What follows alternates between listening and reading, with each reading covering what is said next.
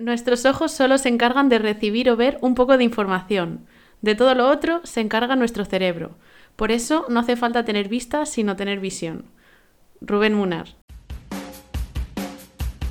Hola y bienvenidos al Paurismo. El podcast en el que aprenderemos a pasar del pa luego al pa ahora. ¿No te has inventado esta frase? No me la he inventado. Entonces, ¿de Esa quién es? tiene dueño. Rubén Munar, como has dicho, director del proyecto Sangaido. Tiene un máster de desarrollo de conducta humana y además es un amigo mío de, de Ibiza hace muchos años, eh, con el cual hacía que no hablaba muchísimo tiempo y tengo, tenía muchísimas ganas de que estuviera por aquí. ¿Qué tal, Rubén? ¿Cómo estás? Ahora sí puedes hablar. Wow. presentación, muchas gracias. Y yo te diría, y esto siempre parece un bien queda, pero es que el placer es mío, de verdad. O sea, hacía tantísimo tiempo que no hablaba contigo que de repente estar aquí compartiendo un ratito un café y unas palabras, no creo que pueda estar más a gusto hoy, de verdad. Qué bien, qué alegría. Además que transmite una ternura con la voz cuando habla. Sí, sí, sí, un buen rollo. Sí, sí. Va a estar genial hablar, seguro, seguro. Que además tenemos muchísimas cosas de las que podemos hablar. Nos hemos Sí. quedado con algunos temas, pero vamos, que igual si Rubén quiere, se puede venir otro día y charlar otro rato más si le apetece.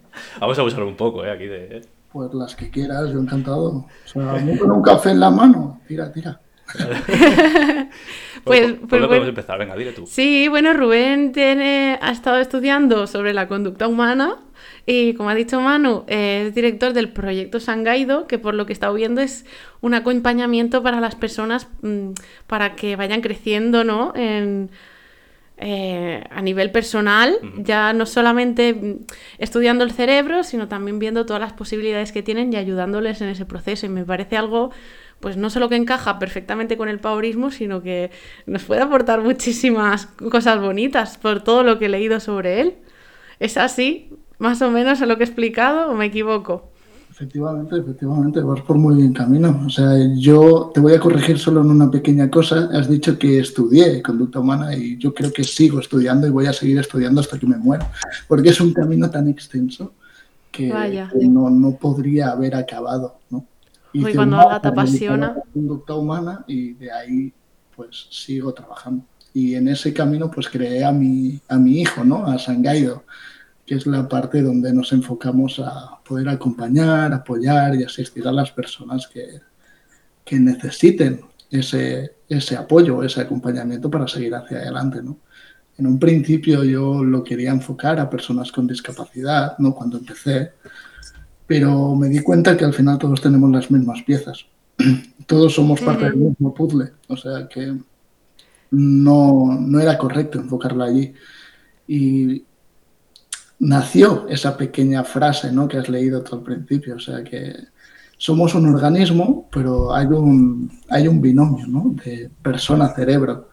Y entendiendo eso, puedes empezar a entender muchas cosas, como por ejemplo vuestro leitmotiv, ¿no? el procrastinar. Vaya, si es que es, verdad, si es que todos tenemos necesidades. Eh, puede ser que para algunos sea, pueda parecer que es más evidente que para otros, pero todos necesitamos esa pequeña ayuda Sí. para seguir creciendo personalmente. Bueno, es que sin ir más lejos, esto, esto empezó como una charla así, eh, petit comité, ¿no? Empezamos aquí en la habitación grabando un poco y mucha gente nos ha dicho que le ha servido muchísimo solamente escucharnos a nosotros, que decís que nosotros ya ves tú en que nos imaginábamos que íbamos a ayudar a alguien hablando Sí, aquí simplemente. Ya de- simplemente como que te hace cambiar el chip una vez a la semana, que es cuando hablamos, de, es. de, jolín, ¿qué objetivo me he puesto esta semana? Pues no me he puesto ningún objetivo. Bueno, y sé de gente que se ha puesto objetivos y, hijo, me parece tan bonito. Y luego hay otra cosa que me parece mm, muy bonita que dice Rubén, que es que tú ganaste una retinosis pigmentaria y que gracias a eso eres quien eres. O sea, tú como que has visto esa dificultad que te encontraste como algo súper positivo, le has dado la vuelta a la tortilla. Si quieres explicar un poquito por qué dices que gracias a eso eres quien eres. Eso te lo voy a intentar unir con lo que decía Manu, ¿no? Nos enfocamos mucho en los demás, en cómo yo voy a poder ayudar a una persona, ¿no? Creo que has dicho, Manu. Sí. Y al final estamos eh, mucho más puestos en lo que la persona recibe que en nuestros propios conocimientos y en nuestra manera de poder ayudar a una, a una persona, ¿no? O sea que nosotros somos maestros de nosotros mismos y nos ninguneamos, nos dejamos al lado porque pensamos que no vamos a saberlo hacerlo bien. ¿Por qué? Esa gran pregunta, ¿no? Eh, ahí entra por qué. Entonces yo de, de, pequeño tenía esa tendencia de decir, joder, no veo, ¿sabes? Eh, ¿Qué más da que no vea? ¿no? Me lo dejó muy claro mi madre una vez de decir, eh, si lo estás haciendo bien. O sea, yo, ¿sabes? Te han puesto una etiqueta, tienes retinosis pigmentaria, como tú has leído, Ainhoa, pero eso no significa nada. Tú eres quien eres y lo eres porque lo estás haciendo ahora. Y eso es lo que quiero decir con esa frase. O sea, yo, gracias a la retinosis pigmentaria, hoy día estoy en Barcelona y me estoy dedicando a la conducta humana y estoy dedicándome a acompañar a las personas, a entenderlas, a escucharlas y a poder apoyarlas. Pero porque me ha pasado eso. A lo mejor si no hubiera tenido la retinosis pigmentaria, habiendo nacido en Ibiza, y haciendo un par de prosilogismos más, a lo mejor estoy trabajando en una discoteca. ¿Quién sabe? qué, qué, mala imagen de vida. pero es una típica imagen, bueno. Sí, sí, no. Vamos a decir aquí entre gente de Ibiza, pero el San Benito es justo el que hablábamos antes, ¿no? ¿De dónde eres? De Ibiza, ¿qué haces aquí? totalmente, totalmente de acuerdo.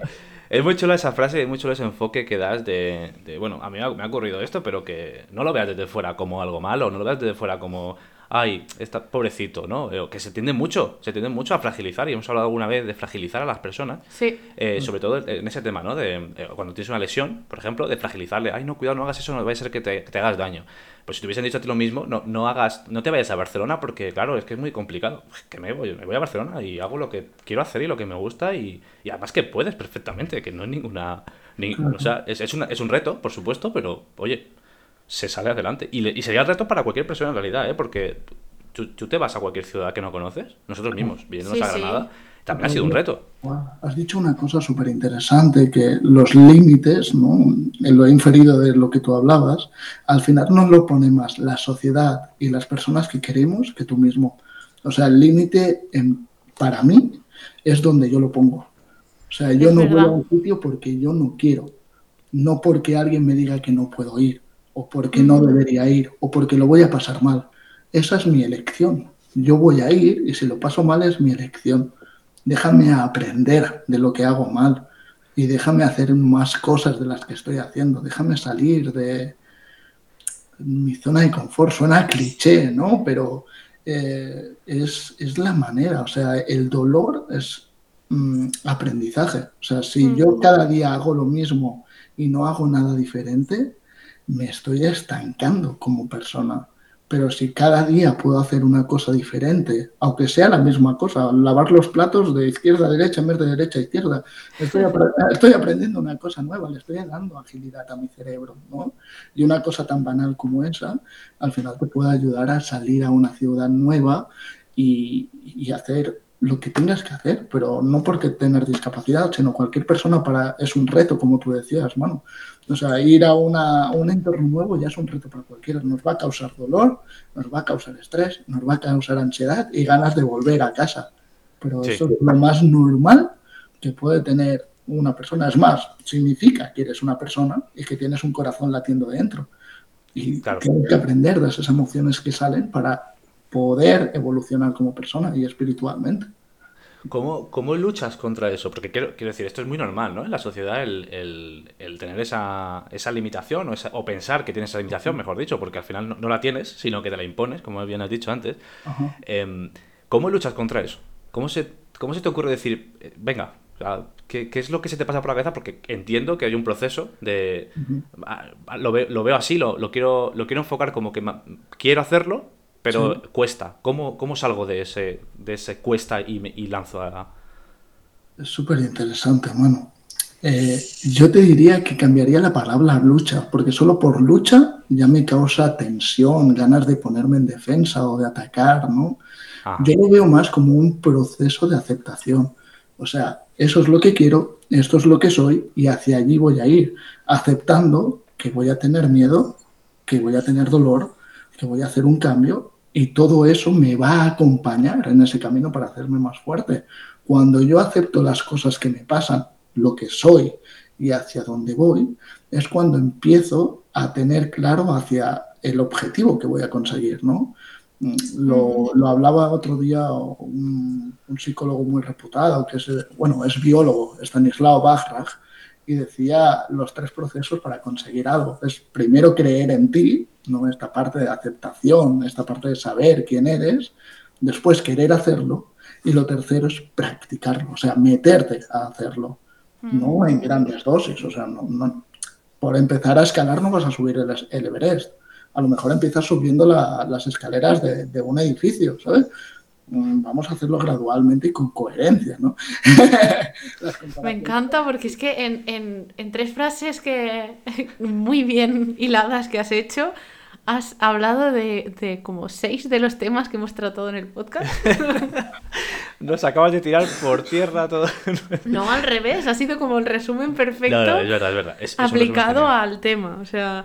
Eh, las, desde las creencias limitantes desde, hasta pues todo el tema de la zona de confort, el cómo salir de ella. La importancia de las palabras. La importancia de las palabras, eso es. Me ha gustado, que, de verdad. Que además la has utilizado tú. La he utilizado yo y me ha gustado mucho la corrección, ¿eh? Lo de es no utilizar mucho me parece... Piensa que una palabra es lo que surge de una cognición y una emoción. O sea, es... Eh, ¿Cómo te lo digo? La palabra es el lenguaje del pensamiento y el pensamiento es el lenguaje de la mente. O sea, es como nuestro cerebro se está comunicando con nosotros. Uh -huh. o sea, una palabra al final transmite una emoción. Si yo digo lucha, a mí personalmente me genera tensión. Entonces uh -huh. lo voy a cambiar por otra palabra que no me produzca tensión. ¿Por qué yo voy a querer estar tenso hablando contigo, Manu, o hablando contigo? No, yo no quiero estar tenso, quiero estar cómodo, quiero estar a sentirme acogido, agradable, y no voy a usar palabras que me produzcan tensión. Imagínate cómo cambiaría nuestra vida en el tema de empresa empezar a ser más consciente de lo que produce una simple palabra. Vaya. Como luchar, ¿eh? ¿Y cuántas veces en empresas se escucha, vamos a luchar por ello? Sí. de pensármelo, por bueno, favor. lucha, lucha por tus sueños, ¿no? Es una palabra muy, una frase muy utilizada. Claro, no hay que luchar. ¿Tus sueños es algo a lo que quieres llegar? Eso es, eso es. Pero tenemos que tener en cuenta de que hay retraso. Yo creo que es algo que lo, vamos diciendo este tipo de palabras sin darnos cuenta. Claro. Y, por ejemplo, el no puedo, ¿no? Mm. Jolín, si es algo que quiero conseguir y sé que lo voy a hacer, porque al final estoy trabajando para ello, para, porque estoy diciendo no puedo o me, me cuesta o no sé. Un es, tengo que hacer un esfuerzo, ¿no? Bueno, sí, bueno, que igual puedo, eso también... decir, puedo cambiar, a lo mejor entre, si, si nos ayudamos mutuamente a, a escuchar Claro. estas palabras, podemos darnos cuenta y darles un giro. Claro. Y a lo- un truco que, que puedo eh, dejaros aquí es que esas palabras son, se llaman palabras genéricas, ¿no? No puedo. No puedes qué. ¿Dónde? ¿Por qué? O sea, lo mejor es decir, no puedo ahora, con estas habilidades que tengo, hacer eso. O sea, ¿sabes?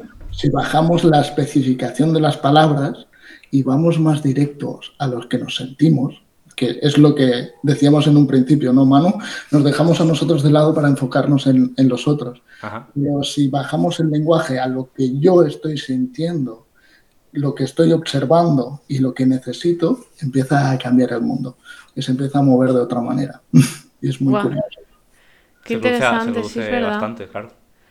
Sí, pues, pues yo creo que a partir de ahora podríamos intentar, por lo menos esta semana, sí. fijarnos en eso, porque es verdad que yo durante la cuarentena, que estuve, bueno, ya lo he dicho varias veces, estuve estudiando bastante sobre mm, desarrollo personal, un poco, pues, no sé, para no desmotivarme durante ese tiempo.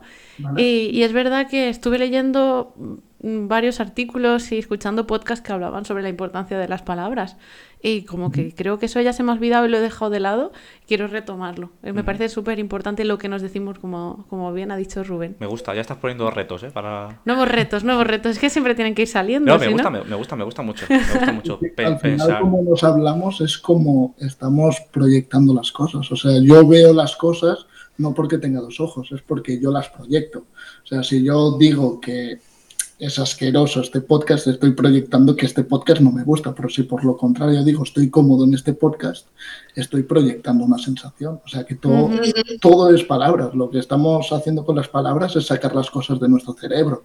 ¿Sabes? Entonces es una buena manera para poder proyectar lo que queremos tanto de los demás como de los nosotros, ¿sabes? De nuestro ser que salga de ahí fuera. Totalmente. Pues mira, me recuerda mucho esto que estamos hablando a una frase que está un poco de moda ahora, no sé si lo habréis oído, lo de fake it until you make it.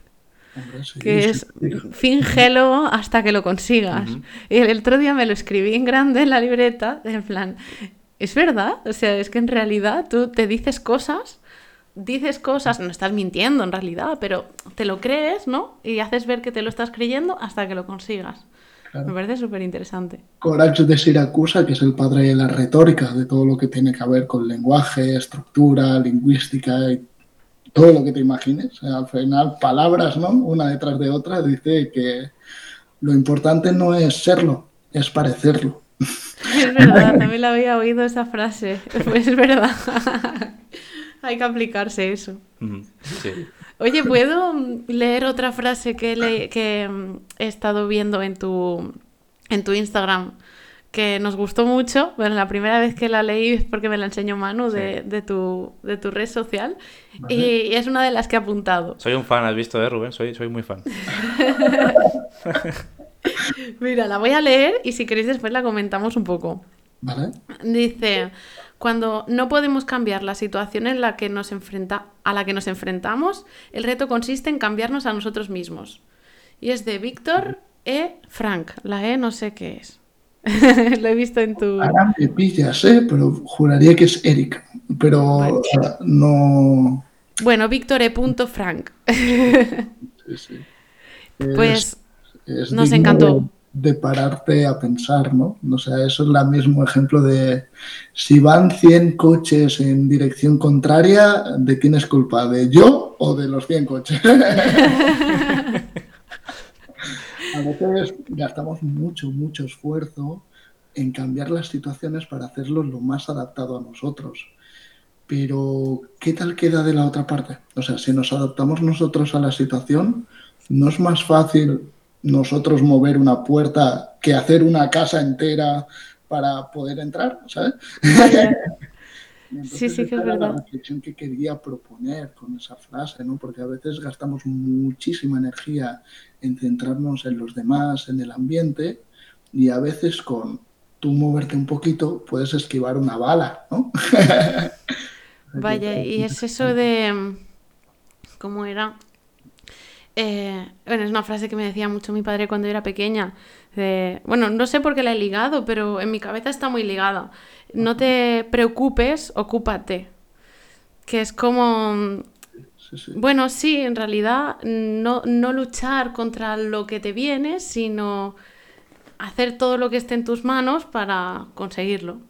Claro. Es Bueno, no está del todo ligado, pero en mi cabeza sí. en que no te puedes ocupar.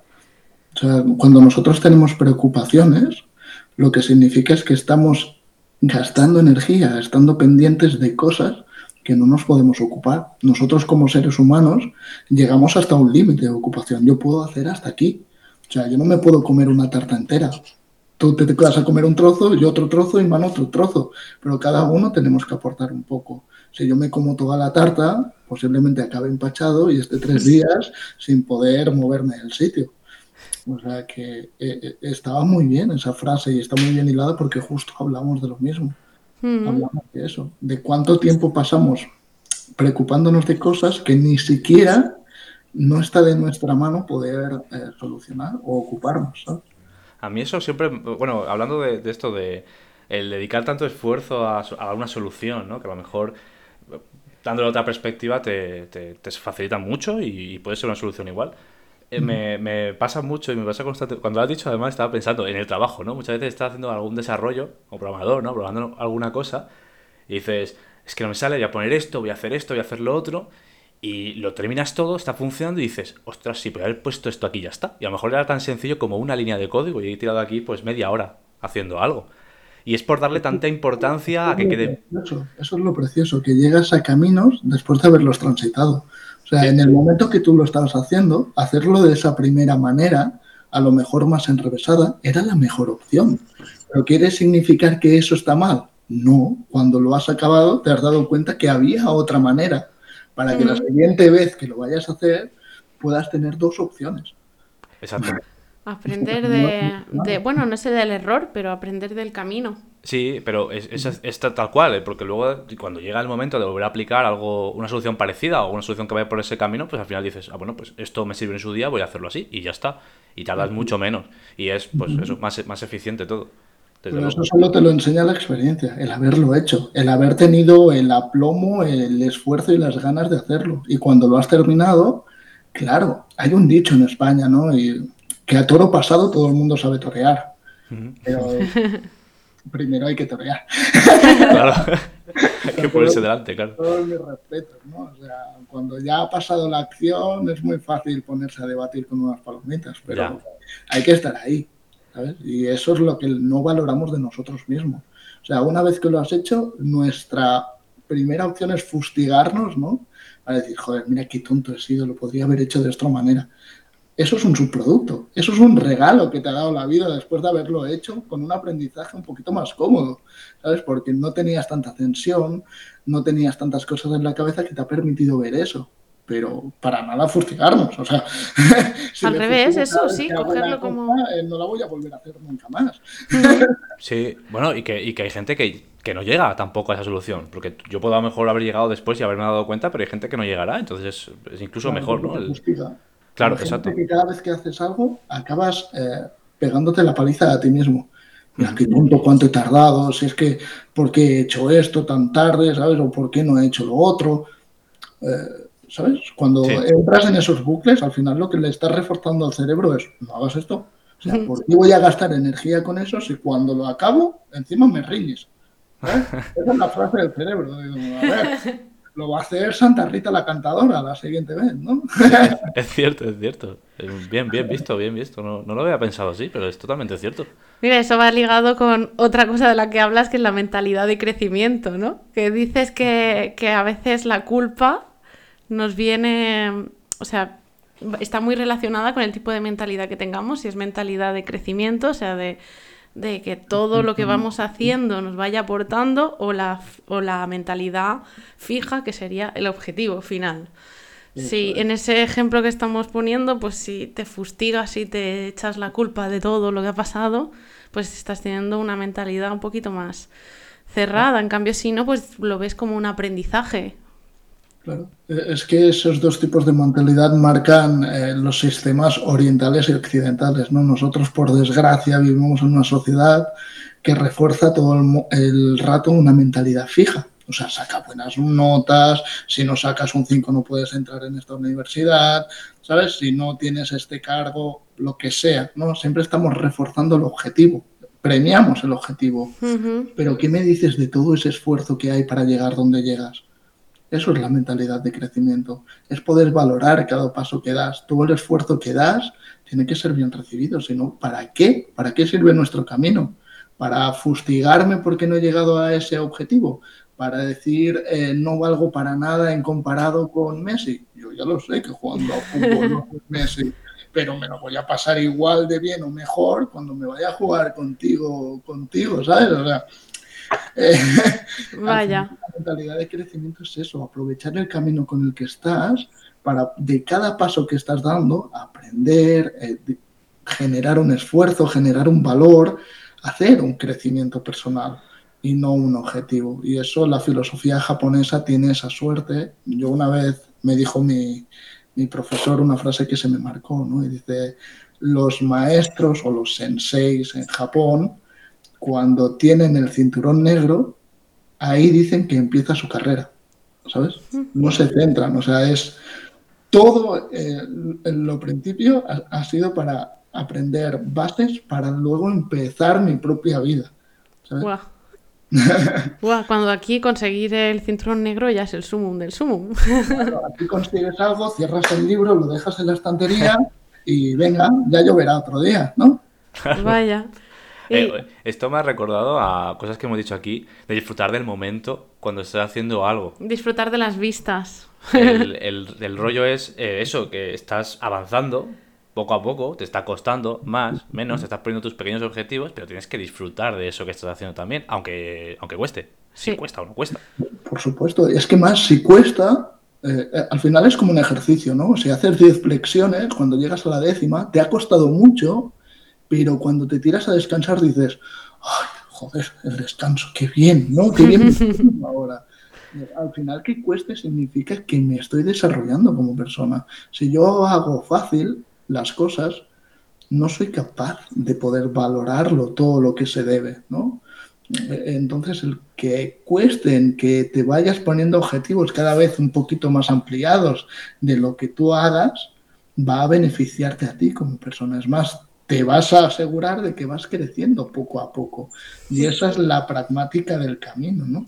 Cada vez que yo voy siguiendo por mi camino, voy aprendiendo cosas y me van haciendo mejor cada vez que transito. Y eso es muy bonito, es muy bonito de ver. Jolín, ¿cuántos regalos nos estás dando, Rubén? de verdad, porque es que me encantaría, eh, porque yo lo intento de verdad, tener una mentalidad así y además las bases las puedo comprender, pero luego en el día a día es como que cuesta y yo de verdad que admiro un montón esa mentalidad y, y el conseguir que consigamos meterla en nuestra vida. Es lo más normal del mundo. ¿Y no? ¿Cuántas horas o cuántos años has estado trabajando de la otra manera? Pues muchos, demasiados. Desde siempre, ¿Y por qué te comparas con las dos o tres horas que lo habremos hecho, lo de la mentalidad de crecimiento? O sea, esto es comparar la tortilla número 10.000 de Arguiñano cuando te ven, dan el curso de tortillas y te pones a hacer tú la primera tortilla. Tú con suerte pues vas a hacer un revuelto de huevos o que te va a quedar pegados, con suerte, ¿eh? Y te presenta su primera tortilla como si fuera un plato excelente. O sea, no es justo. Esas comparaciones que nos hace nuestro cerebro no son justas. O sea, tenemos que comparar equitativamente. O sea, no puedo comparar toda una vida de hacer las cosas de una manera con de repente estar un mes y decir, es que no me sale. Claro que no te sale. es normal que no te salga. Lo raro sería que te sintieras cómoda desde el primer minuto. Lo que cuenta es la sensación que tienes después de hacerlo y cómo eso te va cambiando la perspectiva que tienes del mundo. Eso es lo que importa, ¿no? O sea, cómo a medida que yo voy dando cosas, el mundo va cambiando para dármelas a mí, ¿no? O sea, si yo estoy enfadado y proyecto en Manu lo enfadado que estoy, Manu posiblemente me lo devuelva un poco enfadado también. Pero si yo hago todo mi esfuerzo para ser empático con Manu, posiblemente Manu me lo va a tirar enfadado, porque lo conozco, pero va a ser un poco más cauteloso. No, no, es la mejor persona que podáis tener delante y lo sabéis todos los que escucháis el podcast.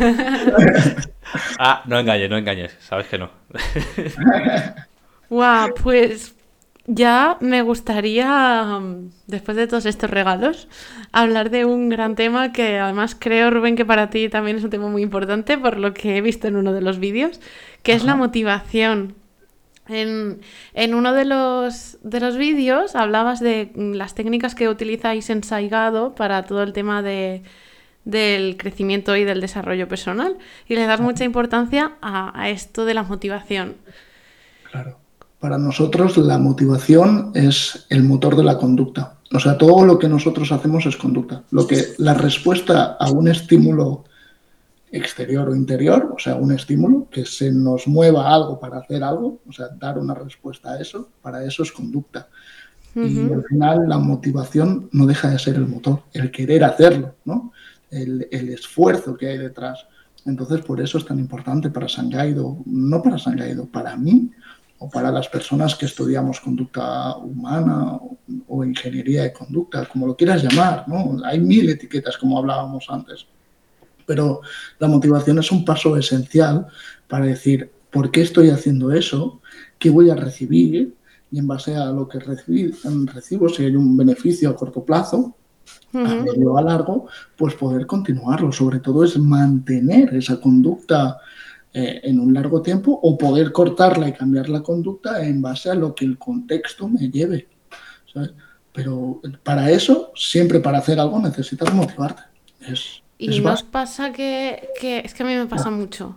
Tengo una motivación momentánea eh, y tengo muchas ganas de hacer algo, pero, pero bueno, luego pues a lo mejor va desapareciendo y luego a lo mejor vuelve otra vez, pero no sé, ¿cómo nos pasa eso? Sí, sí, pasa, yo creo que pasa a todo el mundo, vaya, a mí por lo menos me, me pasa también, muchas veces. Te, te, lo voy a cambiar de paradigma, o sea, estás muy motivada en un momento para hacer algo, después estás muy motivada para quedarte en el sofá, después estás muy motivada para irte a la ducha, después estás muy motivada para salir a correr siempre hay una motivación detrás. Es en relación al beneficio que nosotros recibimos. O sea, ¿qué nos va a costar hacerlo?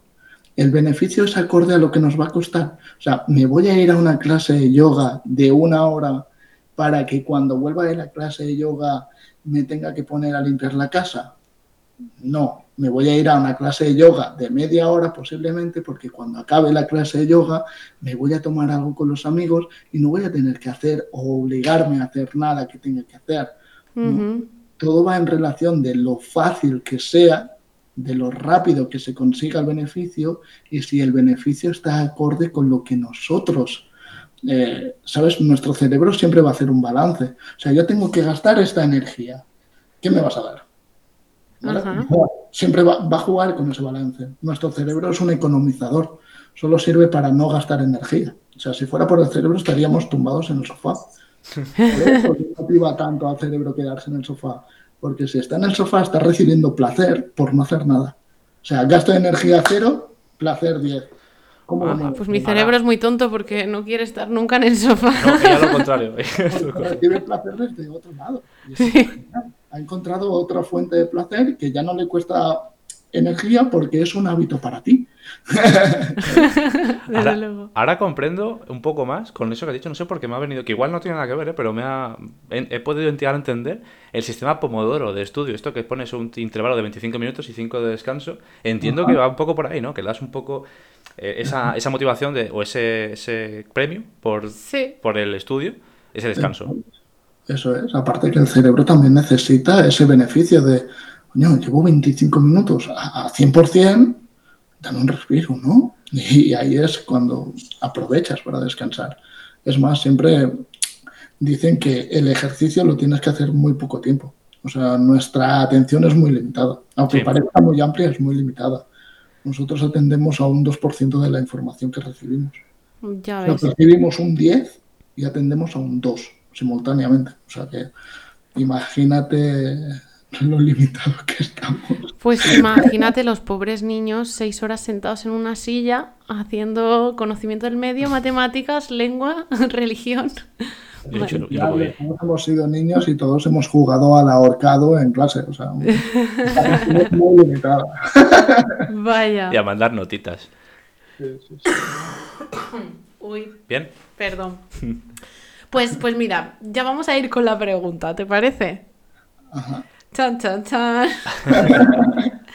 Mira, nosotros, como te hemos dicho antes de empezar a grabar, siempre nos gusta hilar alguno de los temas con. Bueno, que todo está hilado con el paurismo, todo lo que estamos hablando. Pero nos gusta hacer la pregunta de tres paurismos o tres cosas que podría hacer ya la gente que nos escucha ya esta semana para. Y ahora yo mando mi, mi propuesta y luego Manu o Rubén, si, si veis que después de haber hablado de todo esto, mm, os gustaría más hacer los tres paurismos para otro tema. Vale. Yo lo había enfocado a la motivación. Es decir, tres técnicas o tres ejercicios que podríamos hacer desde ya para mantenernos motivados con nuestro objetivo o con lo que queremos conseguir. Uh, eso es, es difícil, ¿eh? Venga, va, yo, yo, yo me, me, sumo a esa. A ver qué nos dice lo A ver si, si sabes a ir el paso. Claro, como hablábamos, la motivación puede ser intrínseca o extrínseca, ¿no? La intrínseca es lo que yo necesito enfocado en mí, o sea, qué hay dentro de mí que me motiva, y la extrínseca es qué voy a recibir de los demás o por qué lo hago hacia los demás, ¿no? O sea, o lo hago por mí o lo hago por los demás. Entonces puedo recibir motivación de esas dos fuentes. ¿Cuál puede ser más viable o menos viable? Eso depende de ti. Normalmente siempre se tira más a la intrínseca porque no dependes de nadie pero en algún contexto, en algún momento específico de tu vida, va a ser tu pareja que te fuerce, va a ser tu padre, tu madre, te va a motivar a hacer otras cosas porque viene de fuera. O vas a ir a un sorteo porque te van a dar tu último MacBook Pro. Eso es extrínseco. Al final, el intrínseco, el poder decir, yo hago esto porque yo siento y necesito esto, para mí es algo que habría que, que empezar ya, ¿no? Y las tres eh, datos que os voy a ofrecer, que ya me diréis si os van bien o no, es eh, número uno la observación, el, el dos sería los sentimientos y el tres es la necesidad. O sea, ¿qué estoy observando? Ser específico, como hablábamos al principio de las palabras, ¿no? El no puedo, no. O sea, no puedo ahora, en este momento, ir siendo específicos de lo que estamos viendo. Yo ahora estoy cómodo aquí sentado, estando hablando con Manu y con Ainhoa. No estoy bien aquí, ¿sabes? El bien ese, empecemos yo a regular, empecemos a ser uh, objetivos y subjetivos a un nivel muy específico. No dejemos que las palabras nos invadan. Después tener muy en cuenta nuestros sentimientos, qué sentimos, poner la palabra yo delante de cualquier conversación. Yo me siento a gusto aquí porque estoy hablando con mano. O sea, no estoy aquí bien y punto, ¿sabes? Empezar a poner el yo. O sea, yo quiero acompañarte a ti mañana a ir a comprar porque eso a mí me va a sentir agradecido o competente para poder hacer el día. Empezar a enfocarnos en nosotros, ¿no? en lo que sentimos, qué nos produce y sobre todo qué se esconde detrás del sentimiento, qué necesidad tengo yo de hacer eso, por qué necesito eh, hacer lo que hago, ¿no? ¿Cuál es la necesidad que se esconde? ¿Por qué necesito que tú me escuches cuando yo estoy hablando? ¿Por qué necesito que tú me digas dónde vas cuando sales fuera? ¿Qué hay detrás de toda acción que hacemos, no? O sea, ¿qué observo, qué siento y qué necesito? Para mí, haciendo eso, si lo hacéis a partir del día de hoy y somos, somos más conscientes todos de lo que observamos, de lo que sentimos y qué necesitamos, puede cambiar drásticamente nuestra vida y cómo gira el mundo drásticamente, de verdad. Wow.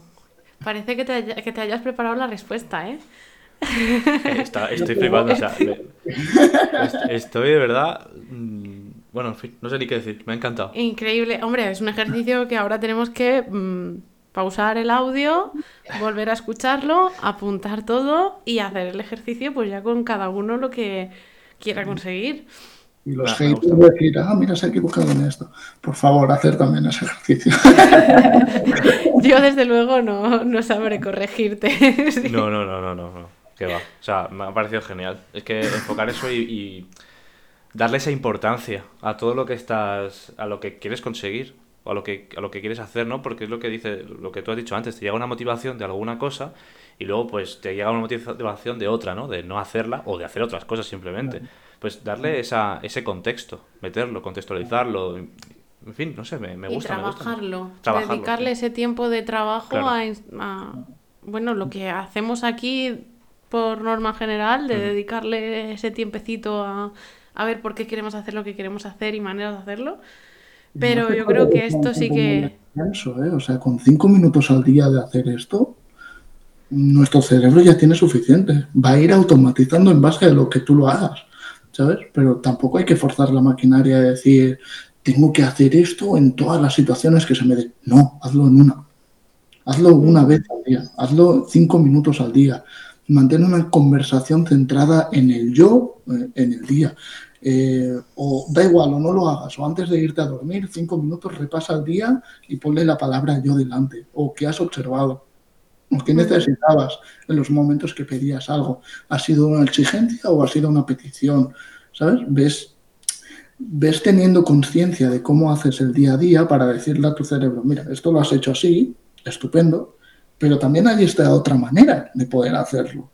O sea, no, no nos castiguemos, sobre todo es trabajarlo desde el respeto y desde el amor, como lo haríamos con, con cualquier otra persona, porque nosotros somos los únicos que nos fustigamos a nosotros mismos y después queremos el respeto y el amor para la persona que tenemos de lado.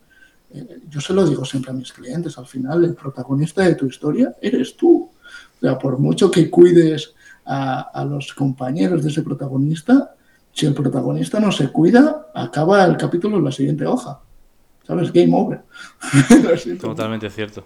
Ole, otro regalo.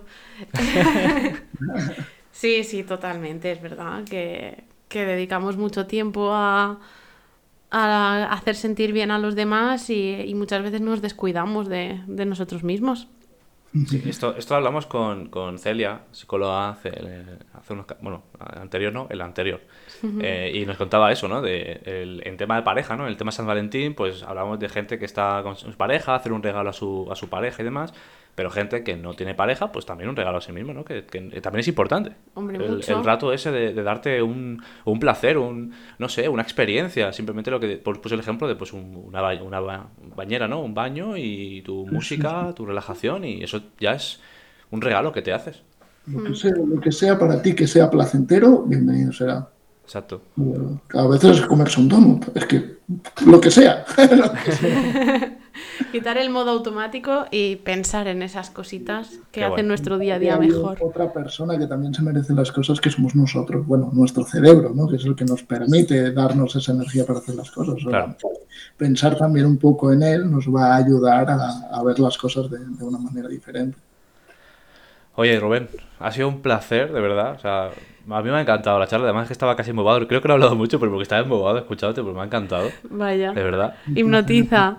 Ha sido muy inspirador. Yo creo que puede ayudar muchísimo. A mí, por lo menos, me ha abierto mucho los ojos en muchas cosas y creo que a ti también, por las caras que Sí, estás sí, poniendo sí, ahí, sí. ¿no? También. Así que, de verdad, me alegro muchísimo que te vaya bien. Eso ya te lo he dicho primero, pero bueno, te lo repito. Me alegro de verdad muchísimo que te vaya, te vaya todo muy bien y que estés feliz haciendo lo que te gusta. Y, y gracias por estar aquí. Gracias a vosotros por invitarme, ha sido un momentazo. O sea que cuando queráis lo repetimos, yo encantado. Pues, supuesto. pues no será por temas porque Vaya, ya ves. cuando quieras nos haces compañía. Yo, yo encantado, yo me pongo aquí con un café y para adelante, ya lo, ya lo he dicho. Ah, aquí queda, queda grabado, queda grabado. Pues eso, que no te robamos más tiempo. Yo, yo voy a decir, bueno, antes de nada, no sé si te ha quedado alguna cosa que quieras decir, Rubén, que te- para no cortarte así No, no, no, yo todo, todo bien, pues estoy a gusto ahora mismo. entonces voy a acabar con nuestra frase. No dejes para luego lo que podría ser para ahora mismito. Sí. Bueno, seguid a Rubén en Instagram si queréis. Es arroba Rubén-Munar, si no... ¿Munar Wash o Munar? Sí, Rubén Munarguas, que exactamente. Igual. la- la- Y la hecho página aquí- web también. Acabo de señalar con las manos hacia abajo, en plan. Igual- Igualmente dejaremos el, el- El la mención en, en sí. Instagram para que la gente te, te eche un vistazo. Y, y listo, y ya está. Nos escuchamos la semana que viene, ¿no? Nos escuchamos la semana que viene con un tema nuevo. Pues listo. Un abrazo muy fuerte. Hasta luego, chao. Gracias.